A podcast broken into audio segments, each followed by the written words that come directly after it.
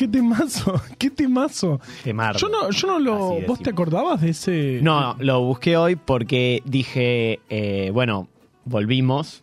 Y un Sí, día ¿verdad? volvimos, como dijo Néstor Kirchner aquel Ujú. 25 de mayo de 2006 Sí. en Plaza de Mayo. Un 25 de mayo en Plaza de Mayo. Eh, En plaza de East Eden.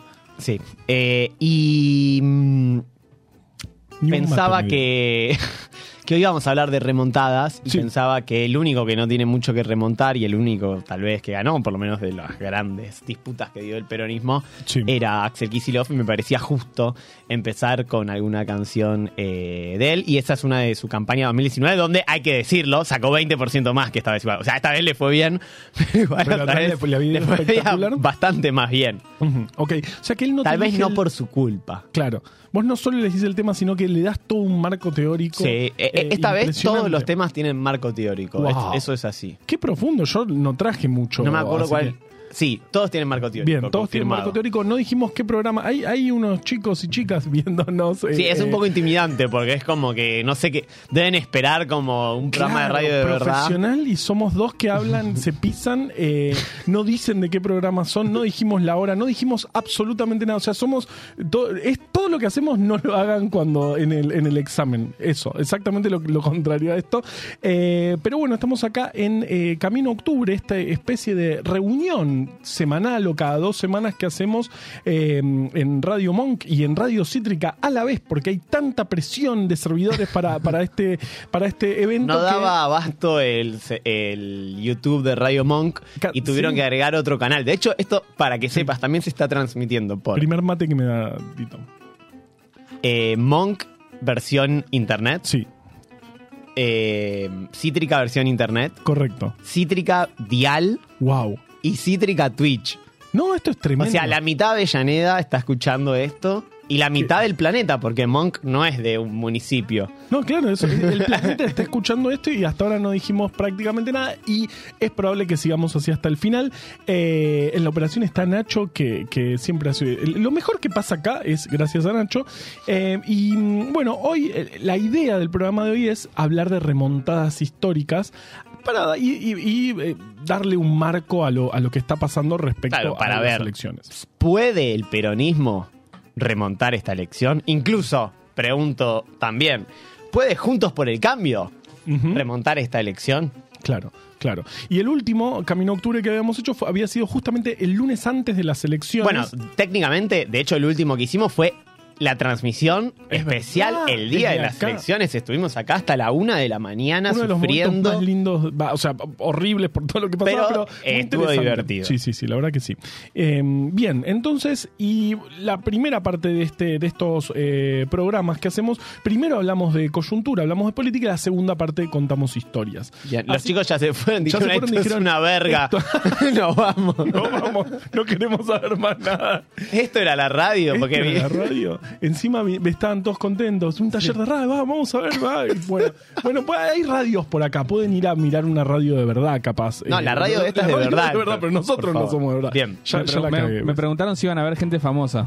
Claro. Bueno, Carva es famoso. Sí, de- totalmente. Vine, justo había gente, mi seguridad está, está abajo mm, haciendo lo suyo. Bueno, eh, ¿querés que vayamos a la primera parte de este... Primer parte. Primera parte. Primera parte, no Bien. me hagas esto. Eh, a ver, Ay, chico, un taller de radio.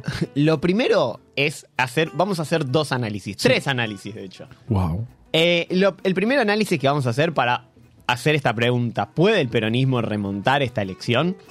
Eh, no vamos a tratar de responder el fenómeno Javier Milei porque tengo los huevos llenos del- de ese debate, pero sí me interesa pensar si el peronismo puede remontar y tal vez un poco en los motivos de cómo llegó acá y las dificultades que puede tener para remontar, encontremos tal vez algunas ideas sobre por qué le fue tan bien a Javier Milei, algo que cuando hicimos el último episodio de esto no esperábamos ni de casualidad. No, no, no, no. O sea, todos en el pro de que hicimos le dábamos el tercer lugar. Creo que el que más puso, que eh, debe haber sido Pablo Molinari, El ganador del le puso concurso. 22%. Claro, O sea, el claro. que más puso, le puso 22. Ujú, es mucho.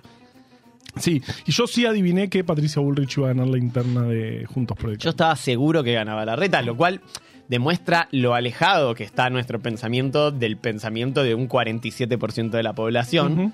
Porque eh, yo daba por hecho que Milei salía tercero y que la reta le ganaba a Bullrich. Y me Sí. parecía lo lógico. Pero bueno. Bueno, no sucedió. A ver. Estamos acá. Lo primero para evaluar es que hay una realidad que es que las tres fuerzas quedaron muy, muy, muy parejas en términos no solo porcentuales, sino en, en términos numéricos, o sea, en la cantidad bruta, se dice así, No sé. en el neto de votos.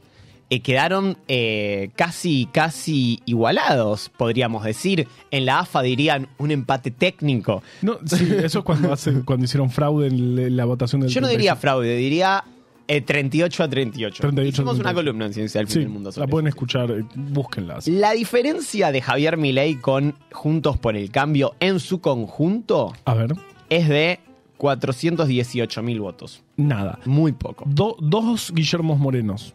¿No? Eh, Guillermo Moreno sacó algo tres, de 200 te mil. Bueno, ok. Tres. Bueno, Ah, em, la diferencia de Juntos por el Cambio con Unión por la Patria es de 237 mil votos. un Guillermo Moreno.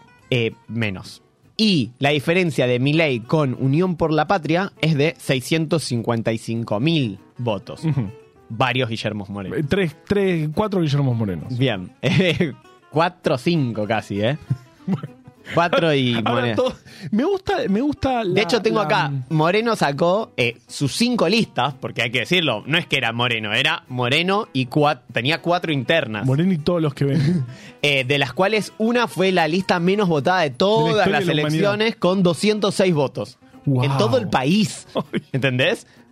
Bien que directamente en muchas provincias Ni siquiera- no le dejaron poner las boletas porque no había presentado las suficientes boletas reglamentarias. Claro, claro. Eh, entre ellas en Capital. Servini no le permitió a dos de sus listas. Eh, bueno, eso hace que en esta elección donde, digamos, el primero sacó 30% y el tercero 27,3%, lo que estamos viendo claramente es que eh, la disputa es por quienes ingresan al balotaje. ¿Cómo te Sí. gusta decirle? ¿Balotaje o balotaje? No, balotage. Bien, entonces le vamos a decir balotaje. Eh, ¿Quiénes entran al balotaje? Eh, y hay una realidad que Milei parecería, parecería, por el furor que generó, Sí. Que tiene, es como el que más asegurado tiene el lugar en el balotaje. Puede ser. No lo sé, pero salió suena primero. lógico. Primero que salió primero. Segundo, que a diferencia, o sea, Juntos por el Cambio y Unión por la Patria, los dos tienen un problema grave que enfrentar. Sí. Juntos por el Cambio tiene un problema de que, si bien Bullrich podemos decir que le ganó con una buena diferencia a Horacio Rodríguez Larreta, también es verdad que eh, L- Larreta sacó muchos votos, sacó 2.675.000 votos. Y que ellos tuvieron una interna no ultra áspera, pero lo suficientemente áspera y con perfiles lo suficientemente distanciados como para que tal vez no todos los votos de Horacio Rodríguez Larreta vayan a ir por lo menos automáticamente a Patricia Bullrich. Ajá. De hecho, obviamente esto es muy difícil de checar. Yo vi un análisis donde decía que, o sea, sí, la mayoría de los votos de Larreta iban a Bullrich, lo cual es lógico, Sí, pero la diferencia, una diferencia tan, tan Claro. cortita entre a dos Pensemos Guillermo que- Moreno de diferencia entre Unión por la Patria y Juntos por el Cambio, eh, capaz en esa, en esa elección perdés. con que uno de cada diez votantes de Horacio Rodríguez Larreta vote a Sergio Massa, Sí. ya Unión por la Patria pasa Juntos por el Cambio. Epa. Ahí matemáticamente Fuertes hay una cuestión muy interesante. Sí. Pero, por lo que estuve viendo, es probable que, obviamente esto va a ser inchequeable, pero que a- de los votantes de la reta, el grueso se quede con Patricia Bullrich, pero un porcentaje no desdeñable se vaya incluso con Javier Milei. Wow. Lo cual es totalmente impensado en si uno analiza las cúpulas rosqueras, ¿no? Porque supuestamente Milei, su bronca es con el kirchnerismo y con la reta. Sí. De hecho, él con Bullrich y Macri siempre se llevó bien. Si bien, bueno, ahora a veces con Bullrich Bueno, se bardea, no, pero porque están peleando. Porque están peleando entrada al balotaje y hay mucha, Están peleando algo muy grande, ¿no? Obviamente. Hay muchos portales de noticias que hablan todo el tiempo de eh, una especie de arreglo entre Javier Milei y eh, eh, Unión por la Patria para la fiscalización de los votos. ¿Vos qué opinás de eso? Para mí eso es falopa absoluta. Porque, por ejemplo, hay una nota muy, muy, muy, muy, muy poco seria de la política Line. Ay, mi medio de comunicación preferido. el más divertido del mundo, que plantea que los intendentes del conurbano le fiscalizaron a Javier Milei y dice, nos fuimos al carajo. Eh, Importante intendente dijo, nos fuimos al no, pero el problema no es ese, es que lo que quiere dar a entender la nota, seguramente pagada por algún intendente, es que ellos tienen la capacidad de que un candidato gane o pierda. Y si ellos mismos no pudieron ganar su distrito, mirá si van a hacer que gane un candidato de otra fuerza política. O sea, es una boludez. Ok, ok, ok. Milei no tiene... O sea, digo, la democracia argentina, si hay algo que de estas elecciones demostraron, es que es muy confiable. Milei no tiene fiscales. ¿Vos pensás que Milei tenía muchos fiscales No, en estoy seguro de que Chaco? no. Seguro de que no. ¿Crees que Milei tenía muchos fiscales en Río Negro? ¿Crees Yo- que Milei tenía muchos fiscales en Misiones? Y así todo salió primero. En la mesa donde yo voté provincias. en Vicente López no había fiscales de mi ley, Bueno, seguramente había dos. y- Con suerte tenía un fiscal por escuela en los principales distritos del país. Claro. Y en el resto tal vez tenía un fiscal por circuito o ni siquiera. Uf. Y aparte, si los tenía, eran pagos. Que el fiscal pago, yo que he fiscalizado muchas veces, No como fiscal pago le chupa un huevo. Sí, obvio. O sea, le chupa un huevo cuidar los votos de verdad. Entonces, evidentemente la democracia argentina es bastante confiable. Entonces, porque los intendentes digan que van a fiscalizar un poquito mal una boleta o la otra, eso te puede definir una interna de una facultad. O sea, son poquitos los votos. Sí. Pero no, evidentemente, a esta escala, no creo que haga la diferencia, si bien es verdad que están muy pegados. Pero bueno, entonces, como decíamos, Juntos por el Cambio tiene este gran desafío que es eh, no, no perder sus propios votos, Ah, por un lado. Por el otro lado, también Patricia Bullrich, que es la que ganó la interna, quedó en una posición muy loca que es como la del medio. Sí, rarísimo. Increíble. nunca visto. Eh, eh, Imagínate si, si te despertás hace un año, te despertás hoy y decís, no. Hace un año podía ser, pero imagínate si en 2011 te decían, che, boludo, va a haber una... una eh, o sea, las elecciones van a ser entre la derecha, la ultraderecha y la ultra hiper mega derecha. O sea, vas a tener que elegir, o sea, Massa va a ser el candidato de ultra En izquierda. 2013, imagínate después, después cuando era todo, cuando recién más había eh, roto con el kirchnerismo. Imagínate si, si bueno, eh, pasaron 10 años, en 10 años pasan muchas cosas. Sí, de hecho en dos años pasaron muchas cosas. Sí. Eh, ese es un tema que tiene Juntos por el Cambio. Ahora vamos a analizar otra cuestión que traje. Qué bien. Unión por la Patria tiene algo a favor, que es que eh, parecería que los votos de Juan Grabois no van a virar hacia otro espacio. Puede que alguno que otro, pero yo le tiro un número, así como Wow. quien no quiere la cosa, un 90% tranqui. Bueno, es se el queda, mismo uno de cada 10 de. Bueno, Claro, menos pero de muchísimos votos. menos votos. Y aparte, la reta estamos diciendo con que uno de cada 10 vote a masa. Claro. No estamos contemplando que muchos vo- votantes de la reta tal vez voten a Milei también. Sí, sí, sí. sí. Eh, eso es algo que tiene a favor Unión por la Patria. Pero tiene un problema muy grande que vamos a discutir cuando terminemos esta parte matemática, Sí. el segmento matemático, que es eh, que Sergio Massa Sí. es, te cuento por si no lo sabías, es el ministro de Economía. De un gobierno que tiene muy mala imagen, incluso entre los propios votantes de Unión por la Patria, incluso los propios candidatos de Unión por la Patria dicen que el gobierno es malo, cuando los candidatos de Unión por la Patria son todos funcionarios del gobierno. Sí, sí, sí. De hecho, la fórmula es el, el- el- el jefe de gabinete y el virtual presidente. O el Claro, jefe porque de- además el presidente de la nación, que creo que se llamaba Alberto Fernández, yo no lo escucho hablar hace un montón. Habló del otro día. La vicepresidenta, Cristina Fernández de Kirchner, tampoco habla. Hay que ver qué pasa el viernes, que se cumple un año del atentado Sí. contra ella. Es verdad. Incluso el candidato a vicepresidente, Agustín Rossi, yo no lo veo mucho, que es jefe de gabinete.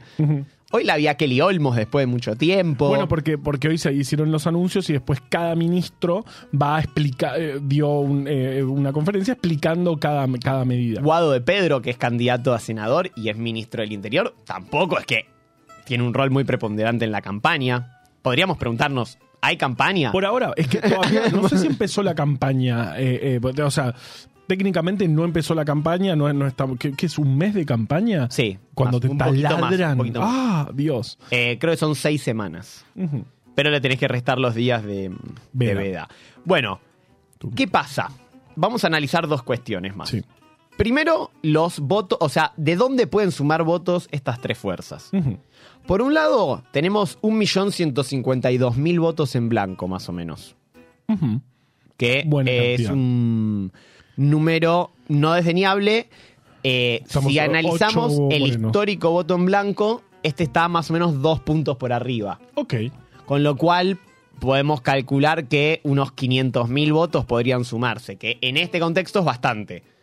Hay que ver. Acá en este contexto, 500.000 votos dan vuelta a todo. O La Sí. diferencia entre eh, de las tres fuerzas, la que salió, salió primera eh, con la que salió tercera, Unión por la Patria, estábamos hablando de 700, 650 y pico de mil Sí, votos. O sea, 155.000 votos. esa diferencia ya, ya, o sea, 500.000 votos son un montón. La participación electoral fue del 69,6%, que, que equivale a 24 millones 16 mil votantes. Es decir, que no votaron alrededor de 10 millones de personas. Casi 11 millones de personas. ¿Qué pasa? Es totalmente irrisorio creer que, esas, que es posible que esas 11 millones de personas voten.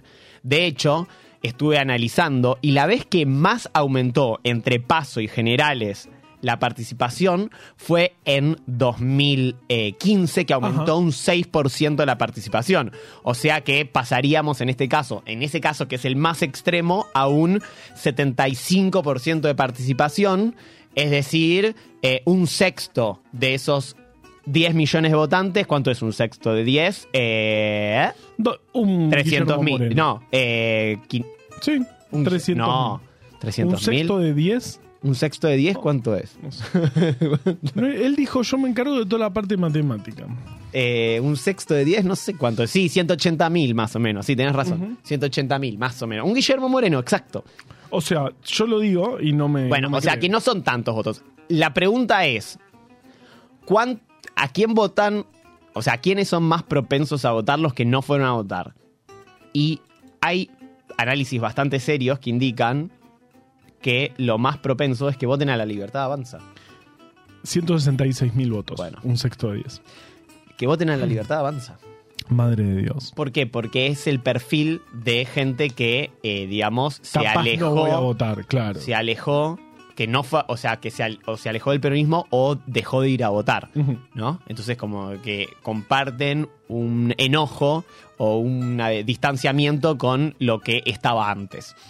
Por último, Pero no por eso menos importante. dentro del plano matemático, estuve analizando los votos, cuántos votos tienen las listas que no pasaron, no los candidatos que no pasaron, Ok. porque ponele, la reta ya lo hablamos. Después Sí. ponele Solano, qué sé yo, hay algunos que pasaron ganando su interna. O sea, grabo, o sea, quiero decir, que no pasaron, pero.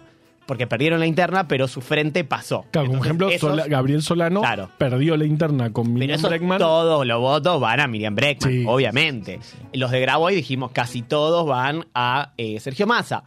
El caso, creo que más votos puede perder es la reta. Por eso es que Bullrich está en una posición tan incómoda. Ahora, tenemos Moreno, que ya lo nombramos 180 veces, 186 mil votos. Es el que, Guillermo Moreno. hay que decir, es el que, de los que no pasó las pasos, es el que más votos tiene para aportar. Bueno. Y hay que decirlo que ya dijo que apoya a la Sí, fórmula de Sergio Massa. Si bien eso no significa que sus votantes lo vayan a hacer. No, no, no, pero, Pero tiene unos voto votantes peronista. bastante fieles, ¿no? Sí, Moreno. sí, sí, sí, sí. Después tenemos Libres del Sur. Es una elección respetable, con un candidato totalmente desconocido, con un buen nombre, Jesús. Jesús, que ha- hacía mucha, mucha publicidad en radio con vos. Sí, Eh, no sé pero aparte como de una entrevista a él, ¿viste? Claro, eh, no te pierdas la entrevista de a Jesús no sé cuánto, el, el candidato a presidente por Libre del Sur. No sé. 154 mil votos. Casi 0, 0,8. 8, 0,8 morenos. Castañeira, 85 mil votos. Medio morenito. Eh, todos van a el FIT. Sí. Cunio Castells, 80 mil votos. Milei. No Esos sé, van a ojo, Milei. Cunio ya dijo que apoya a Massa, Sí. pero Castells es muy cercano a Macri. Y aparte Muy. salió a decir que él había hecho los supuestos saqueos. Ay, Dios, qué. qué- qué Así que difícil, esos votos, te- podríamos decir un 50-50. Ok.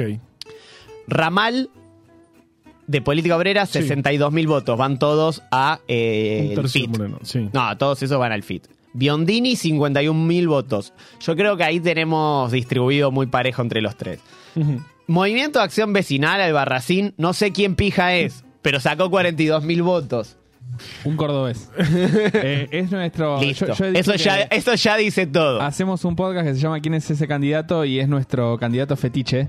Eh, porque es un candidato que está hace un montón de elecciones y que tiene el récord de cada vez sacar menos votos. Siempre ser el último. Pero esta vez no, no fue el último. Aparte, Sacó menos votos, pero no fue el Cuando último. no pasás las paso, Humberto Albarracín, por es, favor. es complejo ten- eh, para volver a presentarte. Tenés que hacerte un tramiterío re complicado, porque es como que te quitan la personería. Es tan desconocido que cuando hicimos su perfil tuvimos que buscarlo desde su página de Facebook. Bueno, es Wow. como Pedro Castillo cuando entró al balotaje en, en, en Mirá, Perú, tiene- que no tiene- tenía foto de perfil. Tiene 744 seguidores en Twitter. Bueno, pero sacó 42 mil votos. Bueno. Pero si es cordobés, ya está. Después tenemos el Frente Liberar, que lo componen Echepare, Julio Bárbalo y otro. 27 mil votos. Proyecto Joven, que es el de eh, Mempo Giardinelli y mm, mi amigo, eh, se me fue el nombre, Martina Yerbe y otra compañera que no recuerdo el nombre, 23 mil votos, esos van casi todos seguro a Unión por la Patria. Y último salió, esto es increíble, la UCD. Paramos.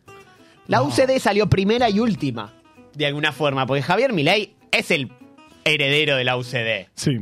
Sí, bueno. Podríamos decir que salió tercera también, ¿no? Bueno, pero entonces yo hice este análisis. Si A ver. Moreno, la- más Libre del Sur, más eh, el MIG, que es Cunio y Castells, que ahí tal vez habría que restar algunos, más Proyecto Joven, que yo creo que esos en su gran mayoría van a votar a Unión por la Patria, tenés 443 mil votos. Ah. Es un montón en esta elección. Castañeda y Ramal van al FIT y los restantes Biondini, la UCD y Liberar, calculo que van mayoritariamente a eh, alguna de las dos primeras Liberar, fuerzas, pero son parece- 110 mil. Siento- cla- bueno, ok, bien, bien, interesante este análisis. Li- Liberar parece hecho una app del gobierno, ¿no? Sí, pero cuando gane mi ley, así se van a llamar. Excelente, excelente. Esperemos O sea, que no gane. Perfecto, entonces de, de las fuerzas que no entraron estamos hablando de... Ah, ahí preguntan por Schiaretti. Schiaretti pasó. Schiaretti pasó, sí, sí, sí. Sacó, hay que decirlo, eh, 4,5, ¿no? Schiaretti. Eh, creo que sacó menos que el voto en blanco. Sí, em, Pero por- por- prácticamente empatado. Uno tiende a. O sea, el análisis que estoy haciendo es creyendo que los que votaron a un candidato que sigue lo van a votar de vuelta. Es verdad que el famoso voto útil puede hacer que votantes de Schiaretti voten. Ahora, entre nosotros, si me preguntás a mí, que ¿A no sé nada, para mí ¿Tres? votan a Bullrich. Casi un 4%, un 3 3.83. O sea, sacó. perdió contra los votos en Schiaretti. blanco. Los votos en blanco salieron cuartos. Nada mal, ¿eh? Nada mal, nada mal.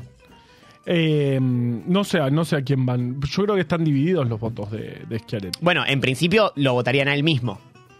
Sí, sí, sí, pero, Porque pero, es candidato, pero el, pero el es voto útil. Después, yo no sé si volvés a votar un candidato que sacó el 4%. Y no. No sé. Bueno, no, no sé la izquierda. No, la izquierda yo creo que sí va a tener retención. Tal vez alguno que otro vote a Sergio Massa.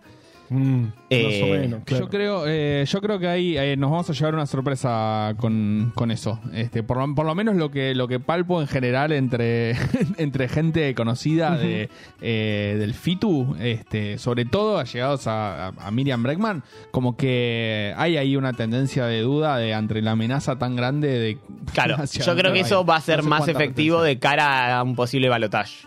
Sí, sí, pero yo, yo lo, lo vería ahí de reojo. Bien, bien, interesantísimo. Interesantísimo. Bien. Eh, ahora, políticamente hay un problema importante, y ahora nos metemos en esa parte, más allá de esta parte matemática, que lo que nos demuestra es que el peronismo tiene muy, muy, muy buenas perspectivas para entrar en el balotaje. Sí, Eso seguro. De hecho, te diría que tiene mejores perspectivas para entrar en el balotaje siguiendo estos análisis matemáticos que Juntos por el Cambio. sí. yo creo que sin duda. Ahora, políticamente tenemos distintos... El problema del ministro de Economía. El problema del ministro de Economía, que no es que es solo el ministro de Economía, es que tiene enfrente. Lo que vimos hasta ahora es un casi golpe cambiario los primeros días después de la elección.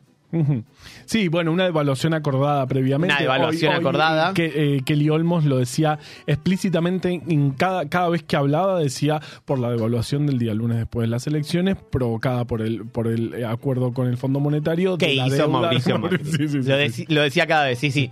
Entonces, eh, pero también tenemos enfrente un sector económico, que esto creo que ya lo hemos hablado, que cuando ve sangre, ve la posibilidad de que el peronismo se vaya con un 2001, Ujú. que Dios quiera que no suceda, Totalmente.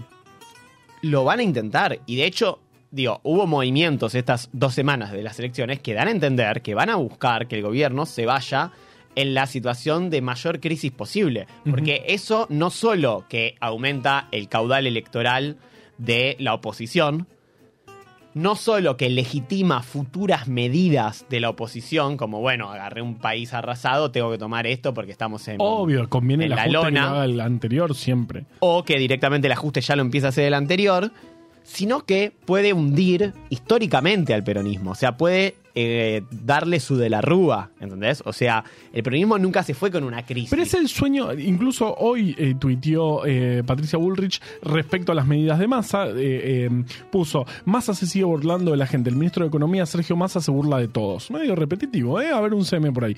Para empujar su candidatura tomó una serie de medidas que la inflación se va a comer en pocos días. Esta Argentina sufre y los problemas no se resuelven con maquillaje y más emisión.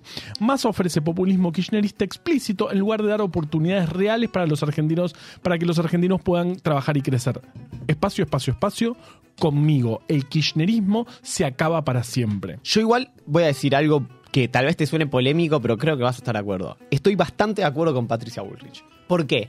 No con esta última frase, sino con que las medidas que tomó Sergio Massa son medidas cosméticas.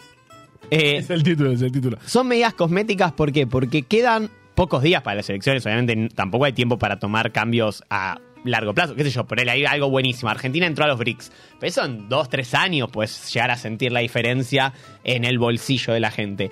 Pero es verdad que hoy el gobierno, para paliar la crisis, lo que hace es simplemente ceder recaudación, o sea, un ajuste fiscal, en, en algún sentido, o ceder recaudación, o entregar dinero por una vez.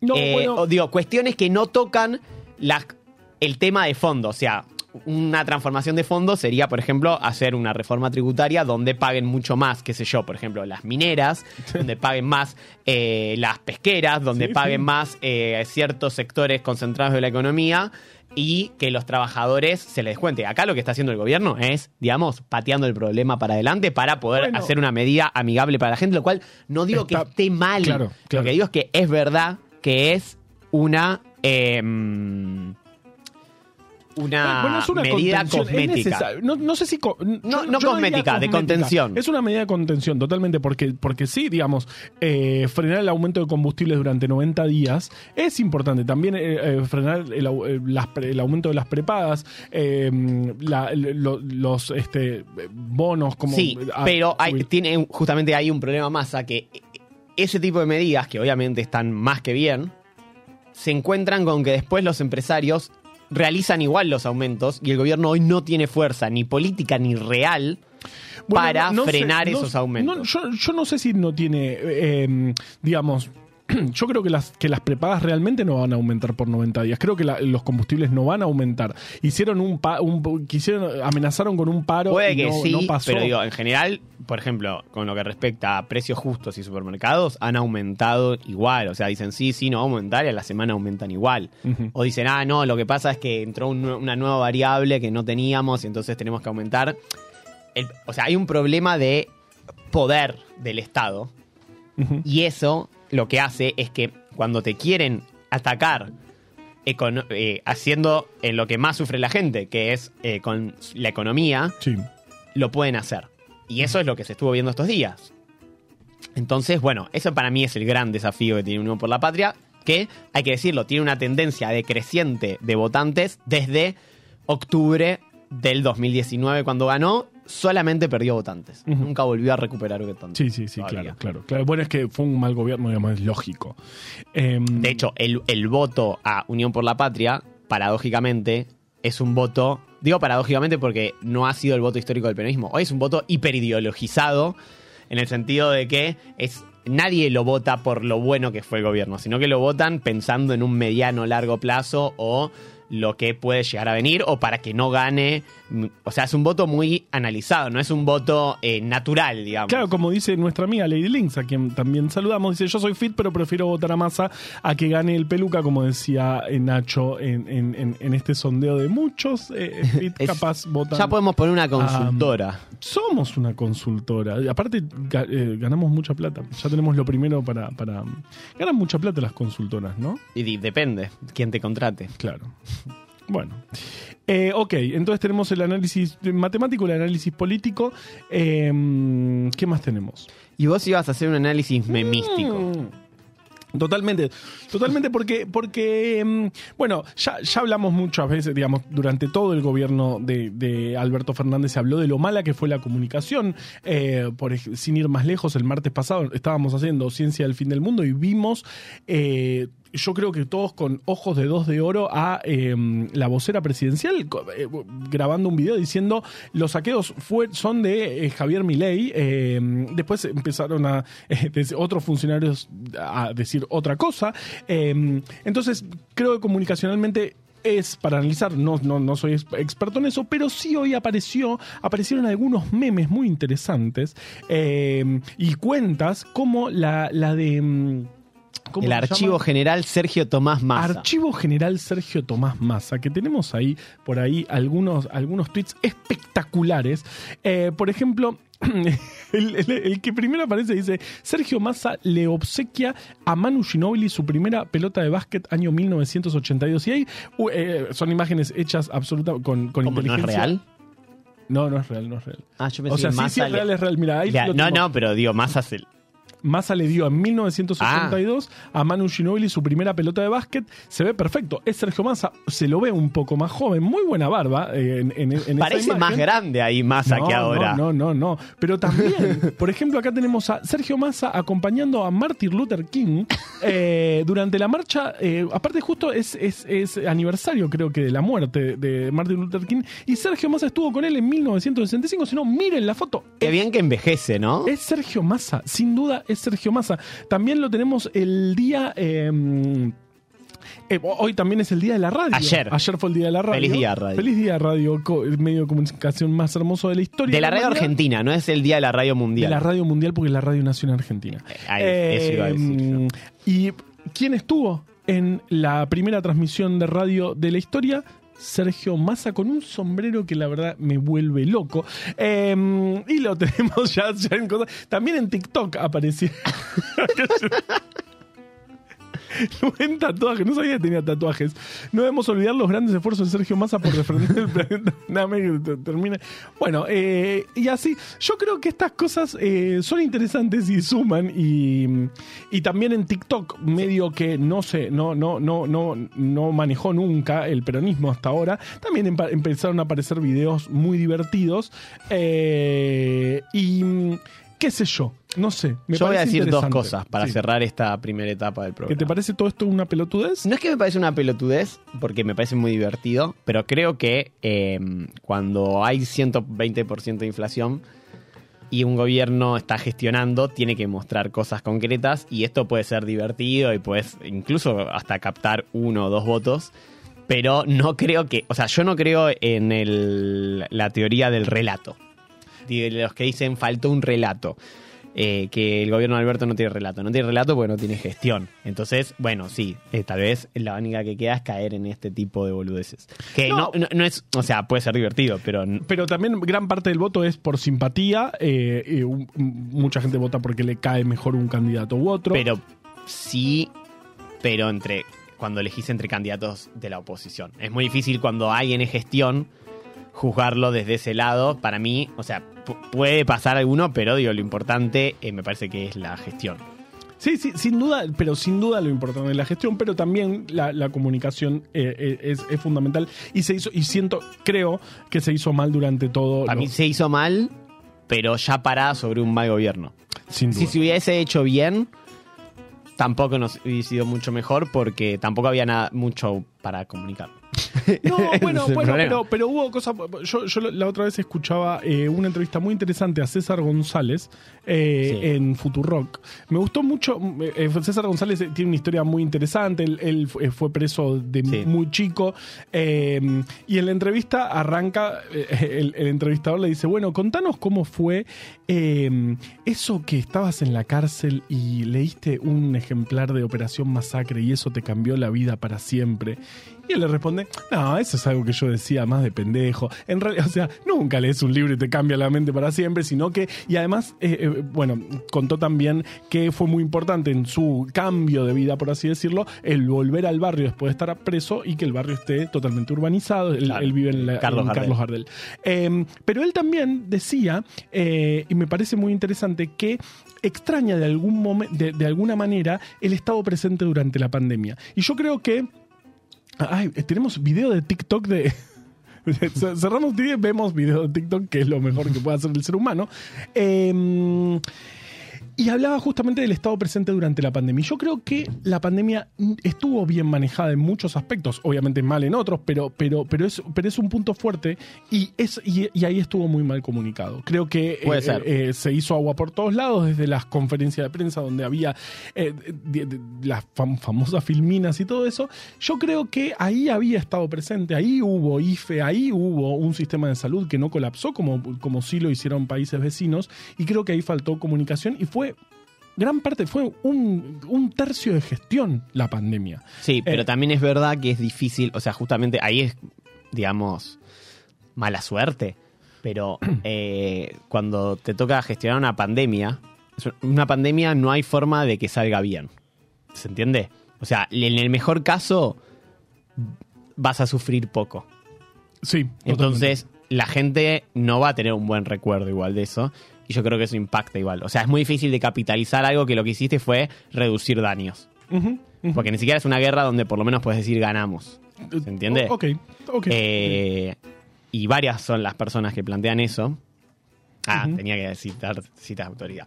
Bueno, Vamos, no, vamos a ver el TikTok. Bueno. Eh, también, eh, ¿cómo se llama? Ahí está. y ya por la- ¿qué, qué estamos Este viendo? Es el Sergio Massa eh, luchando contra un velociraptor. Sí.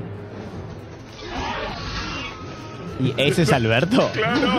Alberto cayó en la jaula del Velociraptor. Ah, y Massa lo salva. Está muy bien hecho además. Ese es. em, ¿Cómo se llama? Tom, eh, el actor. No sé. Pat. Algo. Bueno. Eso es Jurassic World. Sí. Alberto no está tan bien logrado. Sí, está muy bien para mí. Mira! What did I just say? Delta, I see you. Back up. Okay, Bueno, no, no, no, esto es perfecto. es muy radial este momento. IA por la patria. Si no, busquen en TikTok IAX la patria. Ay, ahí aparece Macri. Ah, me parece ma- muy buen. Pero está muy bien logrado. Está bien, está bien. Hey, just trust me. Who's a gay? Alberto Fernández también. Un poco denigrante para con Alberto, ¿no? Sí. Igual nadie sabe quién hizo esto. Claro, no es que. eh, bueno, sí, no. Bueno, listo, me convenciste, lo voy a votar. ¿Viste? ¿Viste? Eh, bueno, entonces hay, hay una, hay una, una especie de, de, mm, qué sé yo, por lo menos alguien se puso a hacer algo y, eso es valorable, digamos. Hay, hay algún, hay intentos eh, y eso me parece valorable, además de una batería de medidas que creo que, bueno, sí, sí, eh, son de contención, como decíamos, pero por lo menos están pasando cosas y eso mm, me parece, me parece llamativo. O no llamativo, sino me parece que es para comentar. Bueno, vamos a escuchar un jingle que. Ahora te voy a decir por qué lo elegí. Bueno, vamos a escuchar el jingle que no sabemos por qué lo eligió y volvemos a la segunda mitad de este programón. Rodríguez. Ahí. Alberto pinta bien. Alberto pinta bien. Ahí,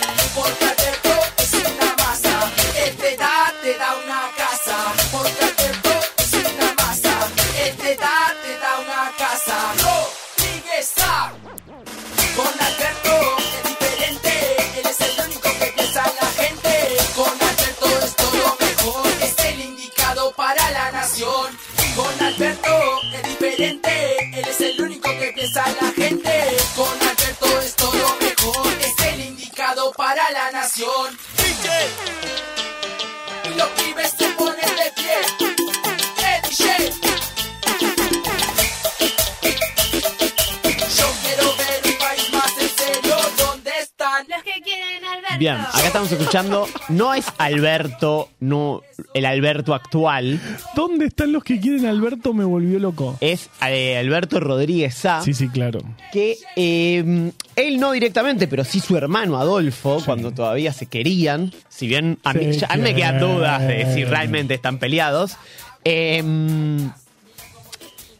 en el 2010, y, espera, me mareé, en el 2017, Sí. Eh, tuvieron Sí. la que probablemente es la mayor remontada histórica de la historia. Ajá. O sea, la mayor remontada histórica histórica. Ok. Ok, ok.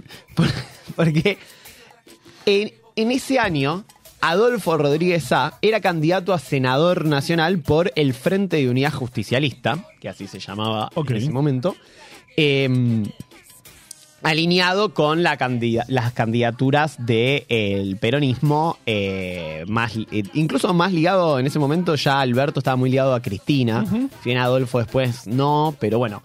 Eh, y competía contra el que ahora ganó las elecciones para gobernador, pero que en ese momento venía de ser ex gobernador por los Rodríguez A, pero que recién se, se acababa de pasar a Cambiemos, que era eh, Claudio Poggi.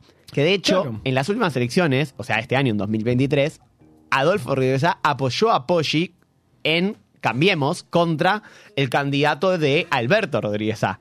No, Adolfo Por apoyó eso, a Adolfo. Dijiste Alberto apoyó a Adolfo. Te lo juro. No, dije. Pa- pa- a- lo vamos a pasar y va- Adolfo apoyó a Claudio Poggi contra el candidato de Alberto. Si están viendo esto en YouTube, hagan, eh, ¿viste que hacías? No, no, porque quiero que escuchen en vivo. 10 segundos Bueno. y pongan, eh, Carva tenía razón, Lo inte- Dito no tenía razón. Lo interesante es que en las PASO para senador nacional, Sí. Cambiemos con Claudio Poggi, haya obtenido el 57,64% de los votos contra el 38,24% del eh, Partido Justicialista y su Frente de Unidad. Con Y lo dijeron, cual "Listo, ya es parece nuestra, es nuestra". totalmente eh, irremontable, no solo por la distancia de 20 puntos, Sí. sino porque uno de los candidatos había superado ampliamente el 50%. O sea, no. he llegado al 57% de los O sea, votos. es- es O sea, probablemente- es literalmente irremontable. Sí, sí, sí, sí. porque, o sea, necesitas literalmente para remontar esta elección no solo descontar 20 puntos de diferencia, sino que quienes votaron a ese te voten, a, voten vos, a vos, porque, porque, claro, no es eh, sacar sacar- votos de otros. Exacto. Eh, entonces, es increíble, pero después de una campaña de la cual no, no, no está claro qué Ma- sucedió, madre mía, pero podemos imaginar algunas cuestiones como grandes bonos, grandes promesas o, por qué no, grandes amenazas. Eh, pensemos que San Luis es la provincia con mayor coparticipación, por, eh, digamos, proporcional del Claro. país. Sí. Entonces, sí. el Estado tiene algunas herramientas, ¿no? Digamos. Y eh, en las elecciones definitivas para senador, Adolfo Rodríguez obtuvo el 54% de los Wow. votos y Claudio Poggi el 44%. O sea, perdió, o sea, pasó del 57 al 44 y el otro del 30 y pico al 54. O sea, es increíble. O sea, ¿cómo pasó eso? es como que se dieron vuelta.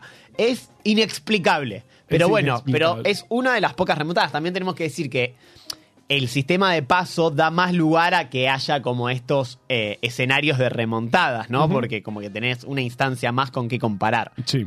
Después traje otro caso que es el de Chaco hace poquito, en 2021. Recordarás Sí. que eh, eh, Juntos por el Cambio había sacado el 40. eh, había, perdón.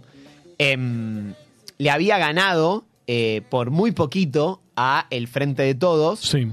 Pero después de las PASO. em, eh, descontó una diferencia de 50.000 votos, que en Chaco tampoco es tan poco, Mm. Sí. eran 4 o 5 puntos, eh, y se impuso por el 44,12 al 42,92, Ah. o sea, casi un empate. De hecho, los dos se llevaron dos diputados. En términos de diputados quedaron empatados. diputados quedaron empatados, pero Pero esta elección fue muy famosa ese año porque hubo una acusación muy seria contra Pi- Capitanich de que repartía heladeras. Sea, ¿te Wow, acordás que de sí, hecho sí, hubo sí, un acto? O sea, es verdad que el gobierno repartió heladeras, lo cual igual está está buenísimo. bien que la Em, pero bueno, como que hubo una. ¿Te acordás todo el tema del plan platita, toda esa cuestión? Sí, Eh, sí. Que eso fue por una frase de Daniel Goyan. No de. No fue Martín. No fue por esto. Ajá, ajá. Pero bueno, pero esta era como la máxima ejemplificación. Ok. Y por último, traje un ejemplo más que si bien no es un oficialismo remontando, que es lo que nos interesa ver eh, pensando en el peronismo este año, me parece interesante por el- la situación de la reta Bullrich, que es lo que pasó en el año 2015 en la provincia de Buenos Aires. Uf, Ese año, en Uh, pasó las una pesadilla. PASO, el Frente para la Victoria tenía una interna que la integraban, bueno, la nombramos mil veces en este programa, Aníbal Fernández versus Julián Domínguez. Aníbal Fernández obtuvo el 52,5 de la interna, De la interna. y Julián Domínguez el 47,5. Entre los dos habían logrado el 40,4% de los votos, pero con un resultado muy, muy, muy parejo. O sea, ponerle que había sido 21 a 19, o sea, de esos 40, 21 o 22 le correspondían a, Aníbal Fernández y 18 o 19 Claro. le correspondían a Julián Es Domínguez. muy, es muy, eh, en, en cantidad de votos es muy interesante. Eh, Aníbal Fernández había sacado 1.7 millones Claro. y eh, Julián Domínguez eh, 1.6 prácticamente. Entonces era muy parejo y le habían vencido holgadamente Holgadísimamente. a María Eugenia Vidal, candidata de Cambiemos, que había sacado 29,9, o sea, 30%. Pero, ¿qué, ¿Qué pasó, pasó? en, las, en las generales? Vamos Aníbal Fernández no logró retener los votos de Julián Domínguez, producto de la tremenda pelea y perfiles distintos que esa pelea les hizo generar. Julián Domínguez terminó teniendo un, un discurso más parecido al de Cambiemos Sí. que al del Frente para la Victoria. Eh, además de, bueno, algunas otras sospechas. Oh, y, sí, sí, sí. y terminó sucediendo que Aníbal sacó el 35,28, o sea, perdió 5%, Claro. y Vidal subió casi 10, llegando al 39,4%. Claro, Eh, claro. O sea, si mirás el, el- el- el porcentaje total del Frente para la Victoria pasó del 40,4% en las PASO al eh, 35,2% en las Claro, generales. y esto por qué lo traje? Pensando un poco en lo que puede llegar a pasar entre Larreta y Bullrich de cara a las elecciones de octubre. Wow, tremendo, tremendo. Yo traje algu- al- algunos eh, algunos casos eh, eh, de, remontadas, eh, em, pero, me interesaba esto. Esto que pasó en Brasil, en realidad no, es una remontada, sino este, son las últimas dos elecciones de Brasil respecto a primera y segunda vuelta.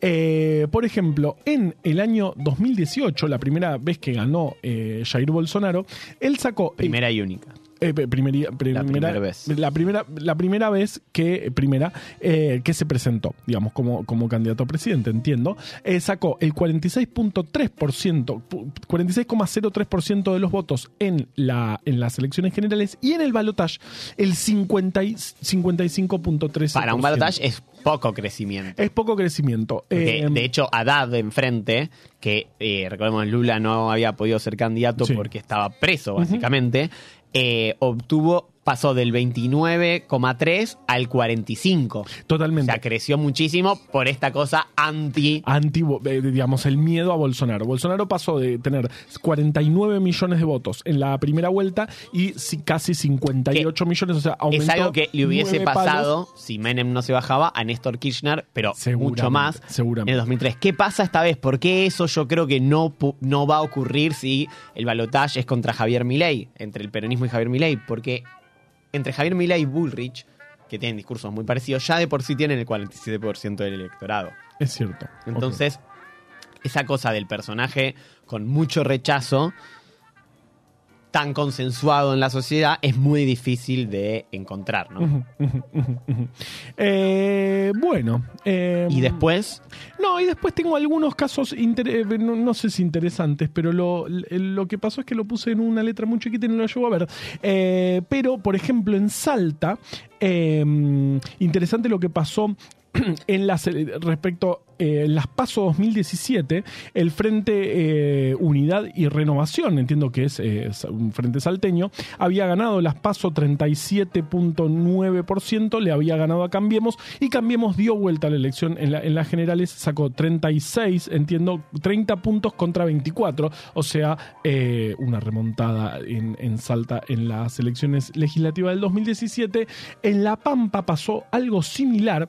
Pero al revés. Pero al revés, el Frente Justicialista ah, eh, había ganado las PASO 38 contra 49 eh, y de nuevo en las elecciones generales Cambiemos sacó 45, o sea, fue prácticamente un empate por muy poca diferencia, pero ganó el Frente Justicialista. De nuevo pasó algo similar a lo que habías contado vos eh, en el mismo en, la- en las elecciones del 17. no, la- pero la, sí, la de Chaco que yo conté fue la del 21 igual. No, pero la de San Luis este, espectacular. Ah, esa fue del 2017, de hecho acá está. Eh, ahí está, por la supuesto. estamos viendo nosotros. La estamos viendo nosotros. eh, claro, ahí me la agrandaste y ya la perdí yo. Pero en La Pampa, esto, esto digamos, Cambiemos había sacado 49 puntos en las PASO y, pa- y en las generales pas- eh, sacó 45 puntos. Y el Frente Justicialista había sacado 38 en las PASO y luego sacó 45, un poquito más y ganó las elecciones que igualmente seguramente en diputados debe haber dado lo mismo eh, porque era una diferencia muy chica de votos. ¿Notaste O el detalle? Es- Esta infografía es de La Nación, ¿no? La Sí. que trajiste. Bueno, ¿notaste el detalle de que en San Luis, cuando se da vuelta la elección, le cambia el color y ya no es eh, peronista?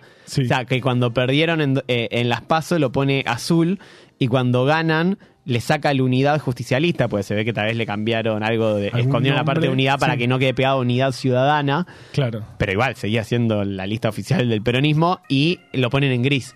Espectacular. Un Espectacular. pequeño detalle, como pasa cuando vos ves los mapas de las gobernaciones, todos los que son peronismos no directamente ligados a el gobierno nacional los ponen como partidos provinciales, pero cuando son, eh, digamos, cualquier otro que no sea peronista los ponen como de Cambiemos, aunque no sean formalmente de Cambiemos. es- espectacular. El amarillo se lo ponemos a todos, el celeste se lo ponemos a estrictamente los que se llaman unidad ciudadana, exactamente igual. Eso suele hacer este, el diario de la Nación, del cual, del cual yo soy suscriptor. Sí, y no me lo vas a poder perdonar financias. nunca en tu vida.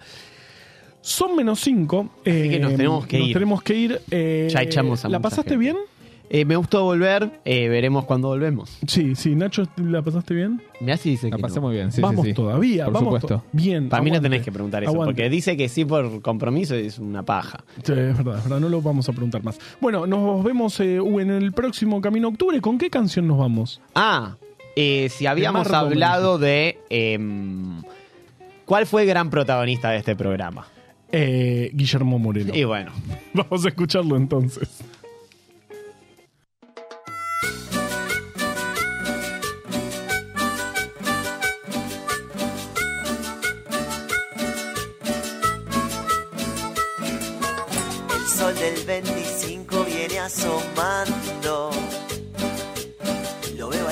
compañero tomando el mando para ver si algún día en la Argentina paga la deuda externa la oligarquía. Los